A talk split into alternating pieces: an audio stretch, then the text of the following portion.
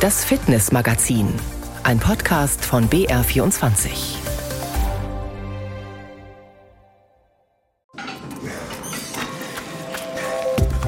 Wir suchen heute die Extreme im Fitnessmagazin.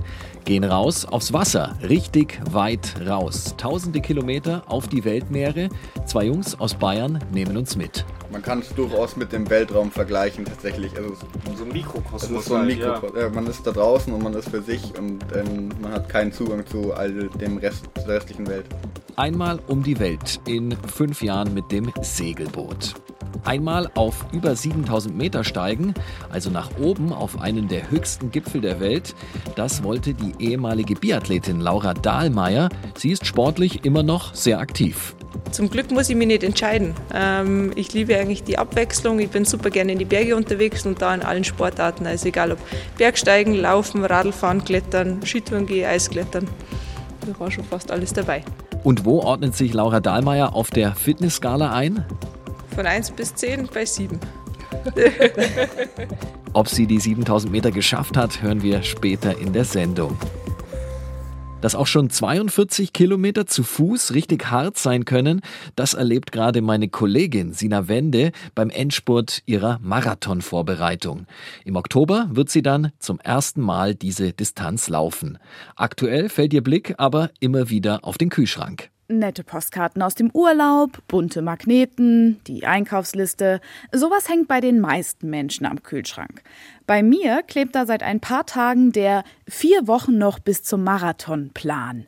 Ein Trainingscountdown. Für diesen Sonntag steht da ganz groß Long Run. In Klammern 35 Kilometer. Und Verpflegung testen. Zweimal unterstrichen. Denn ich möchte einen Fehler am Wettkampftag nicht machen. Erst was essen oder trinken, wenn der Magen knurrt. Dann ist es meist schon zu spät. Die Leistung fällt rapide ab. Bei einem Marathon verbrauchen die Läufer viel Energie. Der Glykogenvorrat geht zur Neige und unser Flüssigkeitshaushalt wandert in den Keller. Die Folge? Fehlende Konzentration, müde Muskeln, erhöhte Herzfrequenz. Also gilt, regelmäßig Energie zuführen. Und zwar während des Laufens. Und das geht mit Kohlenhydraten. Die sind leicht verdaulich und liefern dem Blutkreislauf schnell Energie. Finger weg von Fetten und Eiweißen. Damit ist der Körper zu lang beschäftigt. Sportexperten raten Marathonis, pro Stunde etwa 60 bis 90 Gramm Kohlenhydrate zu sich zu nehmen.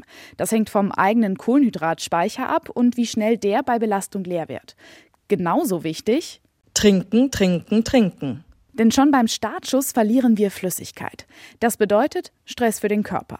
Im Schnitt sollte jeder Marathoni etwa alle 20 Minuten einen Becher Wasser trinken. Oder gleich ein Sportgetränk. Das liefert Flüssigkeit und Energie. Wichtig, vorher testen, ob es geschmacklich und verdaulich taugt. Gleiches gilt bei Riegeln und Gels. Ich werde heute ein neues Gel testen. Das letzte habe ich nicht runterbekommen. Dabei sind die Gels besser als die eher trockenen Fitnessriegel, finde ich. Denn meist enthalten sie verschiedene Zuckerarten, die im Körper unterschiedlich schnell verarbeitet werden und somit immer wieder Energie boostern. Mein Plan heute? Etwa alle 30 Minuten ein Gel. Ob's klappt, hören Sie dann beim nächsten Mal. Der Münchner Marathon wird für Sina zum Härtetest und wir übertragen das Event auch am 8. Oktober live im BR Fernsehen. Einfach mal machen ist im Sport ja durchaus ein beliebter Weg. So extrem wie im nächsten Fall habe ich's aber noch nicht gehört. Zwei Jungs aus Bayern, aus Bad Tölz, sind einfach mal losgesegelt, obwohl sie mit dem Segeln vorher überhaupt nichts zu tun hatten. Nach dem Abitur haben sich Tim Hund und Vince Geumann vorgenommen, so jetzt umrunden wir die Welt mit einem Boot auf dem Wasser in drei Jahren. Es sind fünf Jahre geworden mit riesigen Herausforderungen und unglaublichen Erfahrungen. Davon erzählen Sie jetzt. Tim und Vince, ich freue mich, dass ihr zu Gast im Fitnessmagazin seid. Danke, ja. wir freuen uns. Freuen uns auch, ja. Könnt ihr euch noch an euren ersten Tag auf dem Wasser erinnern? Unser erster Tag auf dem Wasser war ziemlich stressig. Wir hatten erst ein paar Sachen kaputt gegangen. Wir hatten ja keine richtige Testfahrt, deswegen ist wirklich beim Start auch irgendwie vom Ruder das Stahlseil abgegangen und so. Also es waren ein paar Schwierigkeiten noch. Aber es war ein guter Segeltag eigentlich. Wie muss ich mir das vorstellen? Einfach so lossegeln und hoffen, es wird schon alles gut gehen. Wie habt ihr das überlebt? Oder anders gefragt, ist Segeln so einfach? Also Segeln an sich ist nicht so schwer, würde ich sagen. Die meisten Sachen sind sehr überschaubar, die meisten Situationen kann man gut handeln. Vor allem beim Segelboot funktioniert alles immer sehr langsam. Also man kommt nur langsam voran, passiert jetzt nichts großartig plötzlich. Den Wind, den du hast, den hast du für eine ganze Weile. Es kann dann natürlich immer was passieren, dass mal was plötzlich kaputt geht und dann muss man plötzlich handeln. So das Grundprinzip Segeln ist leicht, ja, aber man kann eine Situation unterschätzen und man hat zu viel Segel draußen bei zu viel Wind und dann kommen blöde Situationen einfach, die entstehen. Blöde Situation klingt, glaube ich, bei so einer Weltumsegelung noch harmlos. Was waren solche Extremsituationen? Zum Beispiel, wenn man jetzt das Beispiel nimmt, zu viel Segel bei zu viel Wind. Da hatten wir bei unserer zweiten Atlantiküberquerung hatten wir ein Leichtwindsegel draußen, also 200 Quadratmeter, so ein riesiges Segel äh, und hatten das dann auch über Nacht draußen und wurden dann überrascht von so einem kleinen Squall, nennt man die, so eine kleine Zelle, die viel Wind und Regen mitbringt, oft aber nur so für 10, 15 Minuten. Und die kam eben von hinten an und weil es Nacht war, haben wir sie eben nicht bemerkt oder zu spät bemerkt. Und dann hatten wir immer noch dieses Segel draußen bei 30, 35 Knoten Wind von hinten und dann, ja, dann merkt man einfach, wie viel Belastung da auf allem ist, auf dem Material und das Segel auch runterzubekommen war echt nicht ohne. Tim hat sich da auch ordentlich die Hände verbrannt, also eine Verletzung geholt und das war auf jeden Fall eine stressige, stressige Situation, wo zum Glück am Ende alles gut gegangen ist, aber hätte auch anders enden können und da war schon eine Gefahr da, würde ich sagen, eine reelle Gefahr. Die Gefahr war da, dass es war Nacht, es war viel Wind und wenn da jemand über Bord gegangen wäre, den hätte man nie wieder gefunden. Denn mhm. der ist einfach weg. Also das war mitten auf dem Atlantik. Und das war ja auch quasi Höchstgeschwindigkeit, was wir so machen können. Also man muss sich vorstellen, da, da zehrt 200 Quadratmeter Segel, zehren an dem Boot und wir schießen damit 10, 11 Knoten durchs Wasser. Also richtig Geschwindigkeit im Schiff und äh, wenn das Boot schneller ist, dann passieren auch schneller blöde Situationen. Also hat zum Glück trotzdem irgendwie dann geklappt, dass wir es dass wir es lösen konnten. Mhm, klingt heftig. Ihr musstet ja überhaupt erst lernen, wie man solche Situationen löst. Learning by doing war das im wahrsten Sinne des Wortes. Würdet ihr das insgesamt beim Sport empfehlen, den Sprung ins kalte Wasser sozusagen? Bei den meisten Dingen ja. Ich glaube, manche Dinge sind zu gefährlich, um sie einfach mal zu machen. Aber bin mir sicher, dass das auch in den meisten Fällen gut geht. Beziehungsweise dann ist die Lernkurve am steilsten. Wenn du einfach mal machst und schaust, wo, wo hakt es denn oder wie, wie komme ich denn gut voran, ja, dann, äh, dann lernt man auch schnell dazu. Und man muss ja auch das richtige Mindset für sowas mitbringen.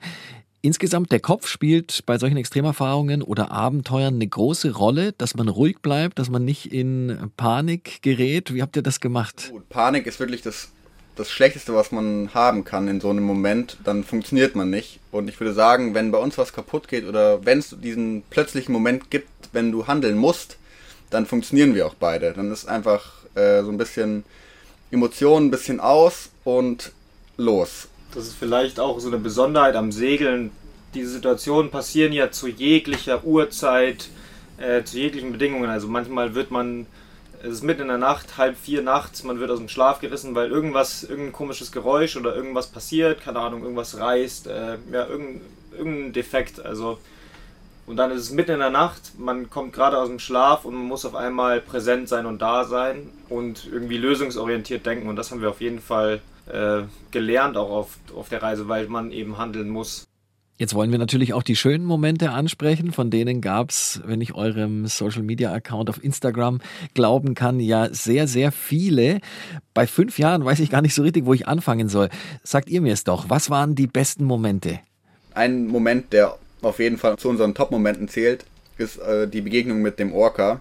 Da waren wir in Mexiko und mit Glück haben wir es dann irgendwie geschafft, mit diesem, mit diesem Orca, mit dieser Orca-Gruppe im Wasser zu sein und die wirklich extrem nah zu sehen. Also ich würde sagen, auf einen Meter kamen die ran und haben uns ausgecheckt. Und das war so besonders, weil man so eine Begegnung mit so einem Tier eigentlich nie hat. Beziehungsweise nur ganz wenige Menschen haben die Chance, das zu erleben. Und man merkt so richtig, wie intelligent bzw. Äh, bewusst dieses Tier ist. Das hat uns echt einfach angeschaut, hat uns ausgecheckt. Vielleicht hat sich auch gedacht, hey, kann man die fressen? Aber es war, es war für uns eine, eine echt coole Stimmung und gutes Gefühl, mit diesem Tier da so nahe zu sein. Bevor man ins Wasser gespringt, denkt man sich natürlich, okay, das ist ein Riesentier und das ist ein Raubtier und Killerwal und was weiß ich alles, denkt man sich. Aber sobald man das Tier dann unter Wasser sieht, ist dann auf einmal ruhig. Also man merkt dann ganz schnell, das frisst einen jetzt nicht, sondern das ist eigentlich einem gut gesonnen. Ja, genau. Es gibt viele solche Momente unter Wasser, die auf jeden Fall hervorstechen. Ich trotzdem mal irgendwas anderes zu nennen. Ich denke an so einen, an einen Tag auf der Pazifiküberquerung, auf der längsten Überquerung, die wir je gemacht haben. Da saßen Tim und ich, glaube ich, irgendwie saßen wir abends im Cockpit und es war diese riesige Pazifikwelle, irgendwie, weiß ich nicht, wahrscheinlich so sechs, sieben Meter hoch, aber eben so ganz lang gezogen. Also man war immer im Tal von den Wellen oder oben auf dem Hügel und äh, wir hatten gerade super coolen Wind und sind gut vorangekommen und wir waren einfach zu zweit irgendwo da draußen auf dem Meer und ich habe den Moment sehr genossen. Wir haben irgendwie da oben einfach nur gequatscht und haben so ein bisschen auch geredet, wie verrückt es eigentlich ist, dass wir gerade hier sind und was wir gerade so machen und was wir die letzten Jahre so gemacht haben. Und das war ein schöner Moment, mal das so, der kommt nicht so oft, aber dass man selbst so ein bisschen reflektiert und auch so ein bisschen verwundert ist oder merkt, wie außergewöhnlich ist eigentlich, was wir gerade machen dürfen und mhm. das extrem schätzen kann. Und diese großen Ozeanüberquerungen sind auf jeden Fall immer ein Highlight oder besondere Momente, aber natürlich nicht nur positiv. Also es ist auch anstrengend und auch mal langweilig, aber es ist trotzdem eine ganz besondere Zeit, weil das doch viel mit einem macht. Ich habe da schon oft drüber nachgedacht, wenn ich von solchen Weltumsegelungen gehört habe. Der Moment, wenn man dann quasi in der Mitte des Ozeans ist, 1000 Kilometer vor und hinter einem nur Wasser, das stelle ich mir sehr surreal vor. Vielleicht ein bisschen wie ein Astronaut im Weltraum. Jetzt kann ich euch ja fragen, wie ist das? Die meiste Zeit fühlt sich nicht unbedingt so viel anders an, als wenn man auf einer kürzeren Überquerung auch ist, in dem Sinne, dass sobald man das Land nicht mehr sieht, sieht es genauso aus, wie wenn man 1000 oder 2000 oder 3000 Meilen draußen ist. Also es macht nicht mehr so einen großen Unterschied, aber man kommt halt in so einen Rhythmus rein über, über, über die Zeit. Also man muss auch in so einen Rhythmus reinkommen, dass man so eine Ruhe reinbringt und dass man halt morgens aufwacht und auch mit dem Wissen aufwacht, dass man jetzt den ganzen Tag so ein bisschen, ja, rumzubringen hat, in dem Sinne aber, dass man einfach, man kann entscheiden, was man machen will, aber man hat jetzt einen Tag vor sich, man kommt vor diesem Boot nicht runter, um uns rum ist nur Wasser und ja, das ist eigentlich ganz schön. Man schnappt sich ein Buch und liest oder man hört einfach mal Musik für eine Stunde und schaut aufs Meer raus. Also man, ja, man ist einfach für sich viel und das ist aber auch, auch ganz cool. Also ist halt so, ein, so eine Situation, die man sonst nie hat, dass man so abgeschotten ist. Kein Internet, man kann es durchaus mit dem Weltraum vergleichen tatsächlich. Also so ein Mikrokosmos. Es ist so ein halt, Mikrokosmos. Ja. ja. man ist da draußen und man ist für sich und ähm, man hat keinen Zugang zu all dem Rest der restlichen Welt. Mhm. In der Hinsicht ist es ja ganz ähnlich auf dem Berg. Ihr seid aus Bad Tölz, da würde man vielleicht eher Bergsteigen als Segeln erwarten. Könnt ihr damit auch was anfangen? Also wir waren früher auf jeden Fall viel auf dem Berg. Ich würde sagen, jedes Wochenende waren wir irgendwo oben, wenn es auch nur klein war. Und das, da sehe ich uns auch wieder irgendwie mit Gleitschirmfliegen. Wir haben mal einen Schein angefangen, Gleitschirmfliegen, und den müssen wir jetzt ja. mal fertig machen. Wir sprechen gleich weiter. Einen Gleitschirm hatte Laura Dahlmeier bei ihrer Extremerfahrung zwar nicht dabei, dazu bleibt sie dann doch mit den Füßen zu gerne auf dem Boden. Die zweimalige Olympiasiegerin und siebenmalige Weltmeisterin wollte aber zu Fuß noch höher hinaus als zu ihren aktiven Profizeiten als Biathletin. Vor kurzem kam sie von einer Expedition aus Tadschikistan zurück, wo sie zwei Siebentausender Berge bestiegen hat. Frauke Gerbig hat Laura Dahlmeier getroffen. Eine umgebaute Garage als coole Fitness-Location. Laura Dahlmeier liegt auf einer Matte des Athletic and Health Institutes, das sich in einem Hinterhof nahe des Münchner Olympiaparks befindet. Ihr Coach, Markus Kaufmann, steht neben ihr und notiert sich auf einem Tablet die Messungen, die er durchführt. 3, 2, 1. Okay, und entspannen.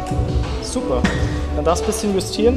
Zur linken Seite machen wir das andere Bein. Wir machen gerade eine isometrische Kraftmessung, um quasi die Defizite vom Unterkörper bezüglich der rechten und der linken Hüfte darzustellen, um dann genauere Informationen fürs Training zu erhalten. Nur im roten und verschwitzten Gesicht von Laura Dahlmeier lässt sich erkennen, wie sehr sie sich gerade anstrengt. Sie trägt eine blaue Sporthose, ein rosa Shirt, ihre Haare sind zum Pferdeschwanz gebunden.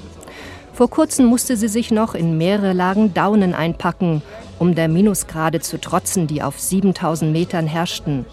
Trotzdem war es schließlich die Kälte, die sie bei einem Gipfelanstieg zum Umkehren zwang. Sie bekam ihre Füße nicht mehr warm. Minus 20 Grad ist mir jetzt kein Fremdwort, da kenne ich mich aus. Von dem her habe ich mir gedacht, ich nehme einfach warme Klamotten mit und das klappt.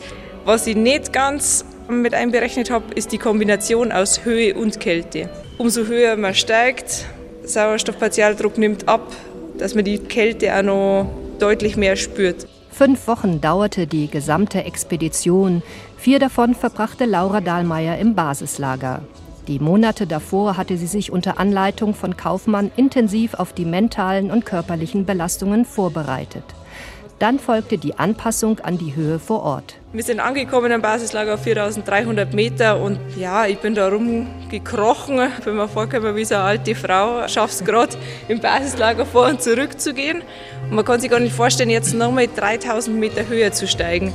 Und am Schluss hat sich das angefühlt wie jetzt hier in München. Also am Schluss, äh, ich war sogar joggen im Basislager. Der Aufstieg auf den Peak Gorstenewskaja auf 7105 Meter gelang obwohl Laura da bereits klar war, dass ihre Bergschuhe für die Höhe nicht ausreichend isoliert waren.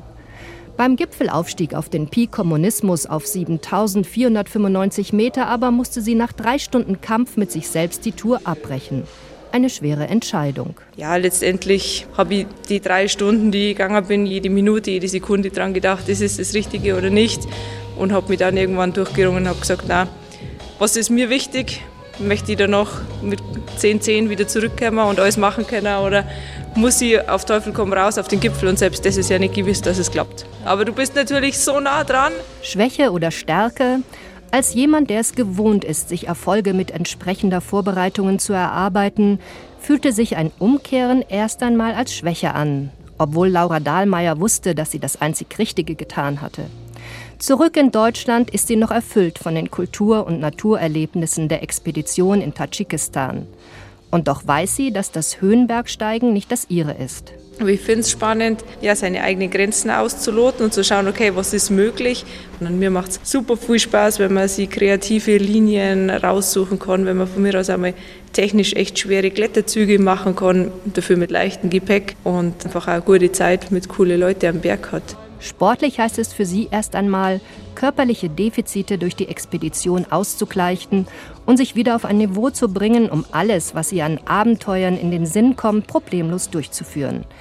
Deshalb wird sie auch weiterhin regelmäßig mit Marco Kaufmann an ihrer Kraft und Beweglichkeit arbeiten. Für mich ist das Wichtigste, dass ich eigentlich sage, ich bin hundertprozentig gesund und habe ein super Ausgangsniveau ohne große Defizite. Und von diesem Niveau aus habe ich alle Möglichkeiten, um mich in dieser sportlichen Bergwelt, sage ich jetzt einmal, voll auszuleben. Und wie Sie sich ausleben können, auch da hat Laura Dahlmeier einen Tipp. Am besten täglich. Also ich glaube, Routinen sind wichtig und es müssen nicht immer die ganz großen Touren sein, es muss nicht der 7000er sein, aber jeden Tag ein bisschen was bringt am Ende dann doch mehr. Und ich glaube, versuchen einfach alles in den Alltag mit einzubauen oder jede Möglichkeit, die sich bietet, einfach nutzen. Man kann es auch so machen wie die zwei Segeljungs, Tim Hund und Vince Geumann, einfach mal lossegeln, ohne Plan und Vorwissen. Ihr zwei, wir haben vorhin beim Gleitschirmschein aufgehört. Habt ihr denn mittlerweile einen Segelschein? Also wir haben quasi die Erlaubnis, das Boot zu bewegen. Das ist der SBFC. Das gibt einem die Erlaubnis, ein Boot über 15 PS äh, eben aus dem Hafen rauszufahren. Und wir haben keinen richtigen Segelschein. Also ein richtiger Segelschein, wo man lernt, wie man segelt oder Seemeilen nachweisen muss. Sowas haben wir nicht. Aber das würden wir jetzt noch nachholen. Wir haben uns vorgenommen, dass wir jetzt quasi einen sehr guten Schein, Yardmaster heißt der, dass wir den machen. Nächstes Jahr dann irgendwann. Und dann, damit hätten wir auch die Erlaubnis, richtig professionell zu skippern, beziehungsweise weiter mit dem Segeln zu machen. Und ihr seid ja aktuell auch auf eurem Boot. Zur Erklärung, wir sprechen über Videoschalte. Geht's denn weiter mit dem Segeln? Nope. Äh, wir sind tatsächlich im Zielhafen angelangt und hier bleibt das Boot auch erstmal. Wir sind gerade eigentlich nur hier, um unsere Sachen abzuholen, also quasi auszuziehen. Und das Boot kommt jetzt dann aufs Trockene. Und jetzt hat, steht für uns auch Bootsverkauf an. Und wir suchen einen neuen Besitzer für, für die Aria. Also wer Lust hat, kann sich melden, wer ein Segelboot sucht. Ihr habt ja nicht nur Segeln gelernt auf eurer Tour, sondern auch viele andere Wassersportarten. Bilder vom Tauchen mit und ohne Sauerstoffflasche habe ich bei euch auf dem Segeljungs Instagram-Kanal gesehen. Was ist denn schwieriger, Segeln oder Tauchen? Da würde ich jetzt fast sagen Segeln, weil Tauchen, also Flaschentauchen besonders, ist echt nicht so schwierig. Da muss man sich an ein paar Regeln halten. Beim Tauchen ist es fast ähnlich wie beim Segeln. Diese, dieses grundsätzliche, was man am Anfang lernen muss und bei seinem ersten Tauchgang so umsetzen muss, ist leicht. Und das ist beim Segeln auch. Dieses Grundprinzip ist leicht. Aber genau wie beim Segeln hilft einem auch Erfahrung, einfach in schwierigen Situationen dann klarzukommen. Beim Tauchen hat man irgendwie Strömungen, die einen nach unten ziehen können oder ja, man muss einfach auch die Situation einschätzen können und dann das Risiko einschätzen müssen. Ich würde Segeln gar nicht so richtig als Sportart sehen, zumindest nicht in dem Stil, wie wir das machen. Wir sind ja eher so Langfahrtensegler und, und wenn wir segeln, dann ist das eine Art von Transport und nicht sportlich, sondern wir fläzen uns in unserem Sitzsack, Sitzsack zurück und äh, kommen voran. Aber äh, es gibt dann natürlich die Momente, wo es sportlich wird, wo es anstrengend wird. Aber ich würde auch sagen, dass man Tauchen relativ schnell lernen kann. Es ist dann, wie bei anderen Sportarten auch, schwierig besser zu werden. Also man kommt vielleicht auch beim Freitauchen schnell mal die 10 Meter runter, ohne Sauerstoff aber dann auf 30 Meter runterzukommen, ist auf einmal dann ein Riesenschritt. Also das äh, ist viel schwieriger, dann noch tiefer zu gehen. Viel erlebt, viel gelernt auf der fünfjährigen Weltumsegelung. Wie geht's jetzt für euch zwei weiter? Also jetzt gerade würde ich, würd ich sagen, ich brauche mal so ein bisschen Ruhe und freue mich auf einen Ort, an dem ich bleibe für zumindest eine gewisse Weile dann schließe ich es aber auch nicht aus, dass ich irgendwann nochmal die Sachen packe und irgendwie nochmal losdüse. Aber das kann auch erst in fünf Jahren sein. Also das stresst mich jetzt wirklich nicht. Wir waren jetzt so lange unterwegs und haben so viel gesehen, das äh, reicht auf jeden Fall mal für eine gewisse Zeit. Ja. Eigentlich, wir freuen uns jetzt beide auch mal auf an einem Ort leben. Das ist schon auch anstrengend, wenn man immer wieder sein Umfeld wechselt, wenn man immer wieder ablegt. Äh, wir waren ja eigentlich im Normalfall nie länger als vielleicht einen Monat am gleichen Ort. Meistens eher nur zwei, drei Wochen. Und äh, ja, wir waren mal länger in Mexiko und länger in Französisch-Polynesien, aber trotzdem war immer wieder quasi Goodbye sagen angesagt und wir haben beide voll Lust auf bisschen mehr Stabilität, mal einfach an einem Ort leben. Genau, nach fünf Jahren durchgehend unterwegs war auch irgendwie das Wiedersehen mit Family und den Freunden daheim echt schön und genau, jetzt heißt es erstmal wieder ein bisschen sesshaft werden. Tim und Vince, danke für das Gespräch. Danke dir. Danke dir auch, ja. Und es muss ja nicht gleich der Pazifik bei Höchstgeschwindigkeit sein. Segeln können Sie hier in Bayern auf den schönen kleinen Seen überall. Mit an Bord oder auch auf 7000 Meter Höhe mitnehmen können Sie unser Fitnessmagazin, wenn Sie gutes Netz haben. Alle Folgen in der ARD Audiothek.